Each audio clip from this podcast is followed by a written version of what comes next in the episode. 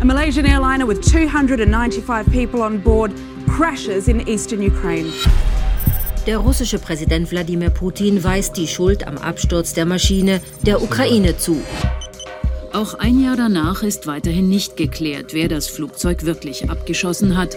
Russland und die Ukraine beschuldigen sich gegenseitig. Der Abschuss des Passagierflugzeuges der Malaysia Airlines über der Ostukraine MH17. Judith, sechs Jahre ist das her. Stimmt, schon fast sechs Jahre und es war dieser Flug von Amsterdam nach Kuala Lumpur und fast 300 Tote gab es damals. MH17 spielt eine wichtige Rolle in dieser Podcast-Serie. Ja, es spielt eine wichtige Rolle. Wir haben ja jetzt bereits drei Folgen hinter uns und wir haben versucht herauszufinden, wie Politik und Geheimdienste uns täuschen, wie Unternehmen die Berichterstattung beeinflussen. Und wir haben ja auch gesehen, dass wir uns nicht so leicht von diesen sogenannten Deepfakes beeinflussen lassen sollen. Was uns jetzt noch fehlt und besonders interessiert ist, gibt es eigentlich wirksame Gegenmittel gegen Desinformation und Fake News? Und genau das lässt sich eben an diesem Beispiel der MH17 zeigen. Das ist ein Podcast auf SRF Hotspot. Die raffinierte Lüge, wie wir immer wieder auf manipulierte Medien hereinfallen.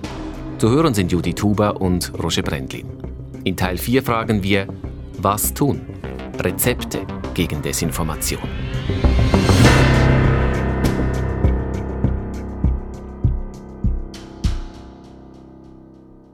It does work, I think. I mean, you look at the case of, say, MH17, and if it wasn't for the work of Bellingcat, for the first two and a half years, the narrative basically would have been basically controlled by the Russians, who are putting out lots of fake information and presenting false evidence to the world. Dieser Mann und der Absturz von Flug MH17, ja, die gehören eigentlich schon fast zusammen und als Journalist kennt man diesen Mann sehr gut.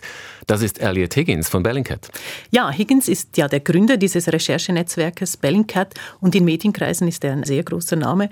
Higgins sagt ja im Ton, ohne die Arbeit von Bellingcat wäre all diesen Falschinformationen und Lügen und falschen Fährten, die, die Russland nach dem Abschuss der MH17 gelegt hat, äh, wäre wenig entgegengesetzt worden, zumindest in den ersten Monaten. Und das stimmt. Ob das genauso stimmt, kann ich natürlich nicht beantworten. Aber es lässt sich sagen, Bellingcat hat sicher mitgeholfen, die Route dieser russischen Buk-Rakete von Russland in die Ostukraine nachzuzeichnen. Also diese Rakete, mit mhm, der das äh, mhm. Flugzeug offenbar abgeschossen wurde. Und Bellingcat hat auch Namen geliefert, hat die mutmaßlichen Täter identifiziert. Natürlich waren die, die Publikationen von Bellingcat nicht immer in jedem Detail absolut korrekt. Es war immer eine Art Work in Progress und mit jeder weiteren Veröffentlichung hat sich dann ein, ein vollständigeres Bild ergeben. Aber Bellingcat, und das lässt sich sicher sagen, hat viel zur Aufklärung dieses Verbrechens beigetragen. Im Moment läuft ja gerade der Strafprozess in den Niederlanden und da spielt Bellingcat eine Rolle. Ja, Bellingcat hat die Ergebnisse der Recherchen der niederländischen Polizei übergeben und all dies wird jetzt auch an diesem Strafprozess verwendet. Jetzt dieser Elliot Higgins, eben unter Journalisten ein wohlbekannter Mann, der hat ja eine spezielle Karriere hinter sich. Man liest, er habe sein Studium abgebrochen, das sei ein Medienstudium gewesen, was immer das heißt, und er sei dann arbeitslos gewesen und dann wurde er und seine Recherchen wurden es auch weltbekannt. Wie hat er das geschafft? Dafür müssen wir ins Jahr 2011 zurückgehen. Ähm, da waren ja die Unruhen in Libyen, äh, Stichwort Gaddafi, und in Syrien. Damals äh, begann der Krieg. Higgins war damals gerade arbeitslos und saß bei sich zu Hause im englischen Leicester sehr oft am Computer. Und im Internet wimmelte es nur so von, von Live-Blogs, von YouTube-Videos und hatte unglaublich viel Material zu diesen Ereignissen, zu diesen Kriegen. Es war total unübersichtlich. There was a lot of questions about, you know, are these videos coming from Libya actually authentic? The kind of mainstream media was quite cautious about that because there'd been a kind of spate of fake individuals and accounts and videos that had been shared from conflict zones. Die Frage, sagt er ja, sei dann eben gewesen, was wirklich echt war und was nicht. Und die Mainstream-Medien hätten eben genau deshalb die Finger von diesem Material gelassen. So I, I kind of just figured out that you could use open source um, evidence and geolocation and other things to verify these videos. Higgins hat dann begonnen, diese Videos zu überprüfen mit Open Source Verfahren und sogenannter Geolokalisierung. Open Source Verfahren und Geolokalisierung, was ist das? Open Source Recherche bedeutet, dass man alle möglichen frei verfügbaren Quellen im Internet verwendet, dass man diese analysiert, dass man diese prüft und abgleicht in wirklich Kleinstarbeit.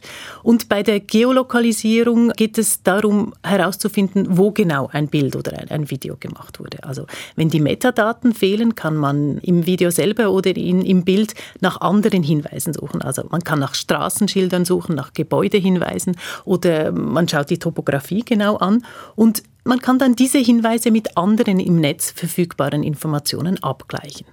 Das ist eine aufwendige Arbeit und man braucht wahrscheinlich etwas eine pedantische Ader, wenn man das wirklich gerne und gut machen will. Warum macht er das? Neugier, sagt Higgins. Really, my, initially when I was doing it, it was more just out of interest to understand what was happening. Er habe einfach verstehen wollen, was da vor sich ging. And then um, a certain degree of frustration that I could see all this really interesting stuff being shared online, but um, it was being ignored by the media, and understanding that it was because it was hard to verify. Aber da war auch Frustration. Es war so viel interessantes Material verfügbar, aber die Medien hätten es eben nicht aufgegriffen, weil es schwierig zu überprüfen war. Er hat also in pingeliger Kleinstarbeit Nachrichten und Bilder aus den Kriegen in Libyen und Syrien auf ihren Wahrheitsgehalt hin überprüft. Ja, und er hat Erkenntnisse daraus gewonnen, zum Beispiel darüber, wer was für Waffen welcher Herkunft benutzt. 2012 hat er dann einen Blog begonnen zu schreiben und zuerst unter einem Pseudonym und seine Erkenntnisse zu Syrien, also zum Beispiel eben zu diesen Waffen, die wurden von etablierten Medien aufgenommen und er selber, Higgins, wurde zu einer Referenz. Er sammelte dann Geld und gründete damit das Netzwerk Bellingcat. Und dieses Netzwerk ist inzwischen stark gewachsen, hat 20 Angestellte und ein Büro in den Niederlanden. Aber okay, da sehen wir einen einzelnen Nerd vor seinem Computer irgendwo in England, ähm, der erstaunliche und natürlich auch sehr wertvolle Erkenntnisse, wie wir gehört haben, gewinnt. Aber wie wurde dann aus dem arbeitslosen Higgins schließlich doch der Leiter eines international erfolgreichen Medienunternehmens? Ja, da gibt es natürlich noch andere Faktoren, klar, neben diesen persönlichen äh, Fähigkeiten, die wir ja schon äh, mhm. genannt haben. Eines ist sicher äh, diese Online-Community, die Higgins sich nach und nach aufgebaut hat und mit der er ständig in Kontakt ist. Diese Leute, die stecken ihm nämlich immer wieder Infos und helfen ihm bei der Verifizierung. Und das gibt Bellingcat eine riesige Ressource. Ressource, also wenn wir von Ressourcen sprechen, Zeit spielt da sicher auch eine entscheidende Rolle. Ja, ja, der Faktor Zeit äh, spielt eine Rolle, das sagt er selber auch. You know, some of the investigations we've done, we've, we're good at doing them because we've spent years literally working on the same cases, like with MH17. We've had people working on it since July 17th, 2014, looking at every little scrap of information. Also er hat seine Leute zum Teil wirklich jahrelang an einem einzigen Thema arbeiten lassen. Im Fall MH17 sagte er, hätten sie seit Juli 2014 jedes noch so kleine Puzzleteil aufgestöbert und analysiert. I, I also like to let people do what interests them rather than assigning tasks because I find they tend to be more committed and you know dig deeper into the subject if it's something they care about and they want to learn more about. And you know, in a more traditional newsroom, that's something that's difficult to do, especially if it's a commercial newsroom with pressures like that. Also er lässt die Leute tun, was sie interessiert, statt ihnen Aufgaben zu geben, damit sie dann auch besser arbeiten, nach seiner Erfahrung nach. Beides Dinge, die sich ein traditioneller kommerzieller Newsroom eben nicht so leisten kann. Ja, und wie finanziert sich Bellingcat? Ich nehme an, diese Leute arbeiten nicht gratis. Nein, Bellingcat hat natürlich Geld. Äh, die Bellingcat wird inzwischen vor allem von Stiftungen und Thinktanks aus dem Westen finanziert. Sie selber verdienen aber auch selber Geld, und zwar mit Workshops. Dort kann man all diese Recherchetechniken lernen, die sie anwenden. Interessant, aber kommen wir doch zurück auf unser Thema. Wie wirksam sind solche Recherchen angesichts eben der Propaganda und Desinformation, die vorhanden ist? Werden diese Resultate von Bellingcat denn überhaupt zur Kenntnis genommen? Ja, ich denke, einiges davon ist schon tatsächlich ziemlich schlagkräftig. Ähm, denken wir daran, dass Erkenntnisse zum Fall MH17 vor Gericht benutzt werden. Und außerdem haben große internationale Medien, traditionelle Medien, die, die Enthüllungen von Bellingcat jeweils aufgegriffen und weltweit verbreitet. Wenn man Higgins fragt, dann ist er selbstverständlich von der Wirksamkeit seiner Arbeit überzeugt. Und er gibt uns auch ein Beispiel. My absolute favorite example is um, when Russia um, they published on their social media accounts through the Russian Ministry of Defense um, um, images from drones, and they said this showed that the US was helping ISIS retreat from its positions, and so they could be redeployed elsewhere in the Middle East. So the implication was ISIS and the US was working together. Also er sagt, das russische Verteidigungsministerium habe auf seinem Social-Media-Account Aufnahmen verbreitet, die angeblich mit Drohnen aufgenommen wurden. Und dies mit der Behauptung, diese Aufnahmen seien der Beweis dafür, dass die USA mit der Terrormiliz IS zusammenarbeite. Aber die Wirklichkeit, die war viel banaler. But one of these images was actually from a computer game. They'd literally used a screenshot from a computer game to present as their irrefutable evidence of the US helping ISIS. Habe ich das richtig verstanden? Russland veröffentlichte Bilder aus einem Computergame. Ja, tatsächlich. Eine dieser Aufnahmen war ein Screenshot eines Computerspiels. Das hat Higgins mit Hilfe der Online-Community herausgefunden. Und so standen also plötzlich nicht die USA am Pranger, sondern Russland selber. The headline was that Russia is using computer games for evidence.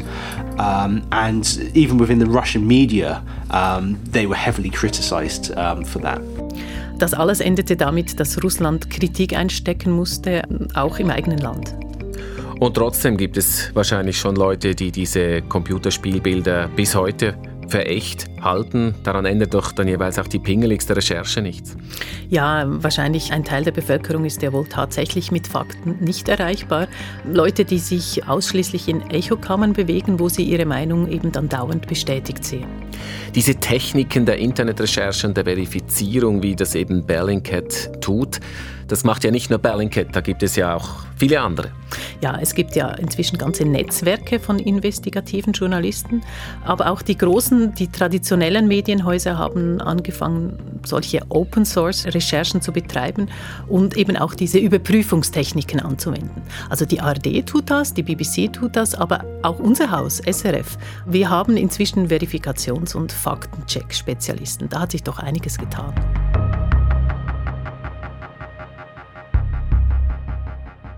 Aber diese Echokammern, die lassen mir jetzt keine Ruhe. Eigentlich ist das ja das übergeordnete Ziel der Bekämpfung von Fake News, Aufklärung äh, zu leisten. Funktioniert das, so wie Bellingcat und eben diese Netzwerke arbeiten? Das ist eine sehr schwierige Frage. Ähm, versuchen wir mal, sie vielleicht mit einem Beispiel zu beantworten. Ähm, ich habe mir die ukrainische Initiative Stop Fake genauer angeschaut. Diese begann als Webseite und ist heute ein international anerkanntes Zentrum, äh, das Desinformation analysiert und diese Analysen dann in zahlreichen Sprachen veröffentlicht. Und es lässt sich sagen, wie erfolgreich die Leute von StopFake sind, abgesehen davon, dass sie eben groß wurden. Ich habe genau darüber mit dem Chefredakteur von StopFake gesprochen, Jevchen Fetschenko heißt er, und er sagt als erstes mal vorausschickend, Desinformation, die verändere sich dauernd. Disinformation is a huge, huge ecosystem. It's very dynamic. It's very Uh, self-adjusting. It's very evolving. So they're really, really very adaptive and look for any opportunity. Desinformation, die sich ständig dreht mit einer eigenen Dynamik. Was heißt das konkret für den Fall Ukraine? Also da müssen wir vielleicht mal sechs Jahre zurückgehen. Ähm, wir erinnern uns, damals war der Euromaidan, die Annexion der Krim, der Beginn des Krieges in der Ostukraine. Es war ja eine sehr instabile und, und sehr unsichere Zeit. Und Damals gründete eine Gruppe von Freiwilligen rund um die Journalismusschule in Kiew diese Webseite StopFake. There were a number of issues why at that point Ukraine faced that problem because of uh, lack of proper communication from transitional government, poor work of uh, uh, journalists, uh, and a lot of disinformation which was uh, overwhelming Ukraine. Die ukrainische Übergangsregierung damals, die sei sehr schwach gewesen, erinnert sich Fetschenko. Es gab wenig verlässliche Informationen und das Land sei regelrecht mit Desinformation überschwemmt worden. Und vor allem russische Medien seien damals in der Ukraine sehr stark konsumiert worden und vor allem sie hätten eben diese Falschinformationen gestreut. The beginning we've been paying the most uh, attention to Russian mainstream media. Because again i said they were the mostly available here in ukraine and people were heavily relying on them uh, to consume their news so we started to monitor them on a very systematic base also eben Stopfake hat dann diese Berichterstattung der russischen Medien nahe verfolgt und gefälschte Geschichten richtiggestellt, aber eben nicht nur. Ähm, er sagt, die Freiwilligen von Stopfake hätten jeweils auch erklärt, wie und von wem das eben alles gefälscht wurde. Und ihr Ziel war, dem Publikum zu zeigen, dass es hier eben nicht nur um schlechten Journalismus geht, sondern dass es eben systematische Fälschungen sind, die systematisch verbreitet werden. Wichtig dabei, Stopfake bedient viele Kanäle, ist nicht nur eine Webseite, sie verbreitet auch Fernseh- und Radiosendungen und ist natürlich auf Social Media, um damit eben ein möglichst großes Publikum zu erreichen. Und das Publikum wird erreicht, es wirkt. Fetchenko sagt natürlich ja. The trust to Russian media because of our work and work of our colleagues really decreased hugely. And now very, very few people are consuming uh, content coming directly from Russian media, but even if they still consume it, they do not trust it. Also viel weniger Menschen in der Ukraine vertrauten heute den russischen Medien einfach so wie, wie früher. Die meisten konsumierten sie jetzt kritischer und auch weniger häufig. Aber er sagt auch, ein Teil des Publikums sei mit Fakten schlicht nicht zu überzeugen. Wir sprechen jetzt immer über russische Desinformation, also russische Medien, die Stopfake untersucht hat. Das klingt ein bisschen einseitig. Ist denn Stopfake unabhängig? Sie sagen, Sie seien völlig unabhängig von der ukrainischen Politik, also auch von der Regierung und von ukrainischen Oligarchen. Sie werden durch ausländische westliche Stiftungen und Institutionen finanziert. Ähm, Fetchenko sagt auch, sie hätten sich eben anfangs auf russische Desinformation konzentriert, weil diese eben so stark und so übermächtig war, also ihr größtes Problem. Aber inzwischen kümmerten sie sich um jegliche Falsch- und Desinformation, also solche auch aus ukrainischen Medien, respektive eben auch solche von ukrainischen Konten auf sozialen Plattformen im Internet. Die sozialen Plattformen, die stehen ja eigentlich immer im Fokus, wenn es um Fake News geht und das ist in der Ukraine offenbar nicht anders. Ja, insbesondere Facebook ist in der Ukraine sehr wichtig geworden, vor allem in letzter Zeit. Und deshalb hat sich Stopfake dazu entschlossen, zum Fact-Checking-Partner von Facebook zu werden. Also das heißt, sie helfen dem Tech-Giganten, Fakten zu überprüfen. Und ihre Erfahrung damit ist, dass dank diesem Faktencheck auf Facebook die Hemmschwelle eben steigt, Facebook für Desinformation zu missbrauchen, eben weil jemand den Urhebern auf die Finger schaut. Es ist ja so, dass Facebook nicht nur mit Stopfake zusammenarbeitet, sondern mit diversen Faktencheckern rund um den Globus. Diese Betreiber der sozialen Plattformen, die haben also offenbar wirklich ein Interesse, gegen Fake News vorzugehen. Fragt sich, ob es das bringt. Also du meinst, wie effizient der Kampf gegen Desinformation auf genau. Facebook und, und Twitter ist?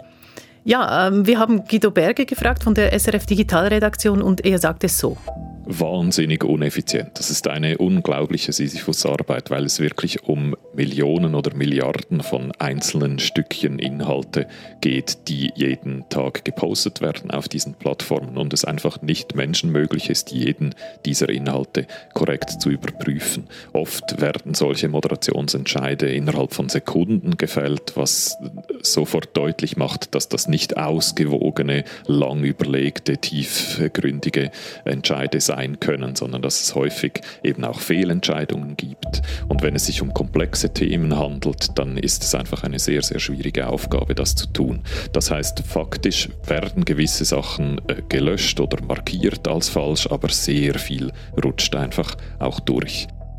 Das klingt, als ob es komplett überflüssig wäre. Sisyphus-Arbeit, diesen Begriff braucht es sogar, unnütze Arbeit. Aber wenn man Stopfake zuhört, dann der sagt ja immerhin, ähm, dass die Hemmschwelle etwas steige, Desinformation zu platzieren. Ja, Guido ist da eben eher kritisch. Es könnte sein, dass es diesen Effekt hat, aber ich vermute, dass der eher, eher klein ist und dass die Leute, die sich auch explizit auf Fact-Checking-Organisationen beziehen und diese Informationen lesen, vielleicht eben eh diese Leute sind, die gar nicht besonders gefährdet sind für falsche Informationen oder Verschwörungstheorien. Wir haben hier einen Geist aus der Flasche gelassen, oder dass nämlich alle Menschen rund um die Welt am Internet sind und irgendwas sagen können, egal ob das wahr oder falsch ist. Und äh, diesen Geist, den stopft man nicht einfach so wieder zurück in diese Flasche. Also da muss man sich schon äh, sich gefasst machen darauf, dass das die Realität ist jetzt, dass neben der korrekten Information immer auch sehr viele falsche Information im Umlauf ist. Hm, ja, das klingt nicht sehr optimistisch, aber wenigstens nicht ganz machtlos sind sie nicht, oder die Tech-Konzerne? Ja, sie sitzen ja immerhin am Schalthebel und definieren, wie diese Lügen verbreitet werden. Was sie aber tun können, ist zum Beispiel die Verbreitungsgeschwindigkeit reduzieren, dass sich nicht eine falsche Information innerhalb von Sekunden an Millionen Leute rund um den Erdball richtet. Oder dass sie Anreize anders setzen können, dass eben Likes und Shares zum Beispiel, die eher dazu führen, dass man vielleicht extremere Meinungen oder Lügen postet, dass die weniger wichtig werden als Beispiel und dass man darum auch nicht den Anreiz hat, zu lügen oder zu übertreiben. Ja, aber ich denke, auch da bleiben noch viele Fragen offen. Zum Beispiel, will man diese Regulierung wirklich privaten Plattformen überlassen? Und was ist mit geschlossenen Kommunikationssystemen, wie zum Beispiel WhatsApp, das ja immer mehr benutzt wird und schon längst kursiert ja viel Falschinformation ja auch dort. Der Geist ist draußen und den stopft man nicht so schnell zurück in die Flasche, sagt Guido Berger aus unserer Digitalredaktion. Und spätestens seit der Corona-Pandemie reagieren nicht nur die Tech-Unternehmen auf Desinformation, sondern weltweit auch verstärkt starten. Es gibt ja tatsächlich ganz verschiedene Abstufungen von staatlicher Intervention. Das geht von Geldbußen bis hin zu drakonischen Strafen für das Verbreiten von Fake News oder eben von, von angeblichen Fake News. Ja, und wer entscheidet denn, was Fake ist und was nicht, was eben wahr ist oder was falsch ist? Gerade im Zusammenhang mit dem Coronavirus sind ja noch so viele Fragen offen. Da ändert sich die Faktenlage fast täglich. Wie soll da eine staatliche Stelle das fair und unabhängig beurteilen? Ich denke auch, genau das ist das Problem, dass jetzt zum Beispiel autoritäre Staaten ganz einfach so lösen, dass sie das so definieren, wie es ihnen passt und äh, praktischerweise dann eben mit diesen Gesetzen gegen Fake News einfach auch alle Kritiker zum Verstummen bringen. Was de facto das Recht auf freie Meinungsäußerung beschneidet und natürlich die Medienfreiheit. Ja, genau, da liegt der Hund begraben, würde ich schon fast sagen. Und wenn wir diese Medienfreiheit eben bewahren wollen, was sollen wir da tun? Das ist keine ganz einfache Frage.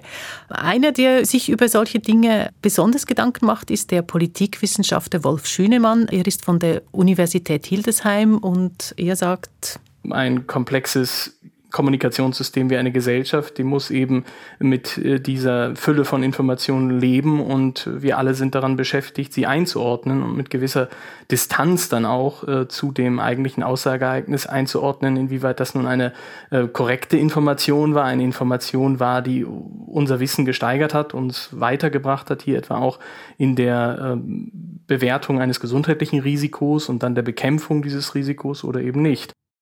Und er findet auch, wir sollten im Kampf gegen Fake News nicht übertreiben mit Regulierung. Die wichtigsten Bereiche wie Hetze oder Verleumdung würden ja sowieso bereits strafrechtlich verfolgt.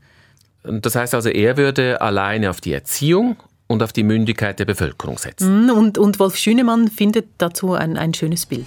Ich bin jetzt vor kurzem auf ein schönes Zitat gestoßen eines ehemaligen deutschen Justizministers und der sagte, die Informationsfreiheit sei die Schutzimpfung vor der Diktatur.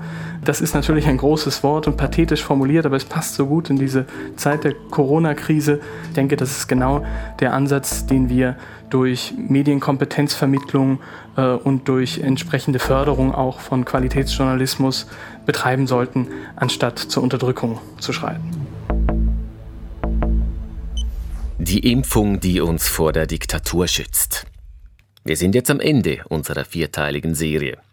Zusammenfassend lässt sich vielleicht sagen, Mittel gegen Desinformation sind die Medienkompetenz, die muss man fördern, das Publikum aufklären, Qualitätsjournalismus ist gefragt. Ziehen wir Bilanz und dazu soll unsere Kollegin Maybrit Horlacher noch mal etwas zu sagen haben. Sie kommt noch einmal ins Studio. Hallo, ihr Wir zwei. kennen sie ja aus den Folgen 2 und 3. Wir haben enorm viel besprochen, viel gehört. Und das ist eigentlich das Resümee eurer Recherchen letztlich. Jetzt nimmt uns natürlich Wunder, was hat euch am meisten beeindruckt? Vielleicht Maybrit. Wahrscheinlich, wenn ich es kurz und knapp sagen will, wie Desinformation eben Zweifel streut und dadurch indirekt und vor allem langfristig wirkt. Das ist ein essentieller Punkt, finde ich, den man gut weiterdenken kann. Wir haben ja in der ersten Folge gehört, dass Gesellschaften, die wenig polarisiert sind, immuner sind gegen Desinformation und Fake News. Die Konsequenz wäre also, wir müssen möglichst verhindern, dass es zu dieser Polarisierung kommt. Wir müssen Gräben zuschütten, anstatt sie noch weiter aufzureißen. Und das geht auch an die Adresse der Politik? Ja, absolut. Und an die der Medien. Eigentlich an die Adresse von uns allen. Es betrifft uns also alle. Was bedeutet das? Das Fazit nach diesen Recherchen, Judith? Besonders nachdenklich hat mich gemacht zu sehen, wie schnell in einer Situation der Unsicherheit Falsch und Desinformation plötzlich allgegenwärtig wird. Da, da spielst du auf die Ukraine an, nehme ich an. Nicht nur, dort zeigt sich aber sehr schön, wie raffiniert die Akteure der Desinformation vorgehen und wie schnell sie sich an veränderte Situationen anpassen. So wird Falschinformation eben geglaubt und weiter verbreitet. Das kann hier vielleicht schneller passieren, als wir denken. Also hier, du meinst die Schweiz, hier bei uns denkst du an Corona? Möglicherweise haben wir das in der Schweiz etwas zu wenig im Blick, ja, oder glauben, dass das nur andere trifft. Vielleicht lohnt es sich da von anderen zu lernen, die, die schon mehr Erfahrung haben damit. Und du, Maybrit, was nimmst du mit von dieser Serie? Ja, ich glaube, ich kann gut anknüpfen bei Judith für mich persönlich ist es wirklich, dass wir alle nicht gefeit sind gegen Desinformation. Und zwar für mich auf zwei Ebenen. Erstens als Journalistin. Ich denke da an Medienmanipulator Ryan Holiday, wir haben ihn in der zweiten Folge gehört, der sagt ja, dass Journalisten regelrecht zu Handlangern werden. Da müssen wir Journalisten aber auch etwas dagegenhalten. Ja, schon. Aber ich, ich glaube, die Mechanismen, die drehen halt vielerorts einfach in eine andere Richtung. Das Marktschreierische, das Zweitverwerten, der Klickjournalismus, ich finde, wir haben gesehen, das funktioniert. Unternehmen und Geheimdienste, die können Medien nachhaltig manipulieren. Und wir Journalisten spielen da natürlich auch immer wieder mal mit, manchmal mhm. auch unbewusst. Maybrit, du hast gesagt, auf zwei Ebenen. Die erste war jene als Journalistin und die zweite? Für mich persönlich. Ja. Äh, dass wir als Menschen einfach grundsätzlich Schwierigkeiten haben, richtig von falsch zu trennen. Wir können das noch so abstrahieren. Also für mich war das eindrücklich bei den Deepfakes nicht, zu sehen, dass für unser Empfinden Audios und Bewegtbild einfach wahr sind. Und auch, dass wir alle ausnahmslos lieber das glauben, was uns am nächsten ist. Ich glaube, da schlägt uns die Evolution wahrscheinlich ein Schnippchen die raffinierte Lüge, wie wir immer wieder auf manipulierte Medien reinfallen. Wenn die Medien das auch noch verbreiten, das ist Fake News. The press has become so dishonest.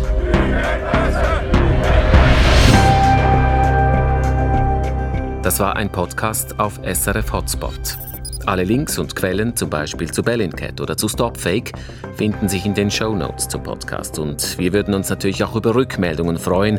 Ein Aspekt, der besonders interessiert, eine Frage, die unbeantwortet blieb, melden Sie sich per Sprachnachricht auf 079 296 63 80 oder per E-Mail an echospezial.srf.ch. Verantwortlich für diesen Podcast waren Judith Huber und Maybrit Torlacher. Am Mikrofon war ich, Roger Brendlin, und die Technik, die fuhr Thomas Baumgartner.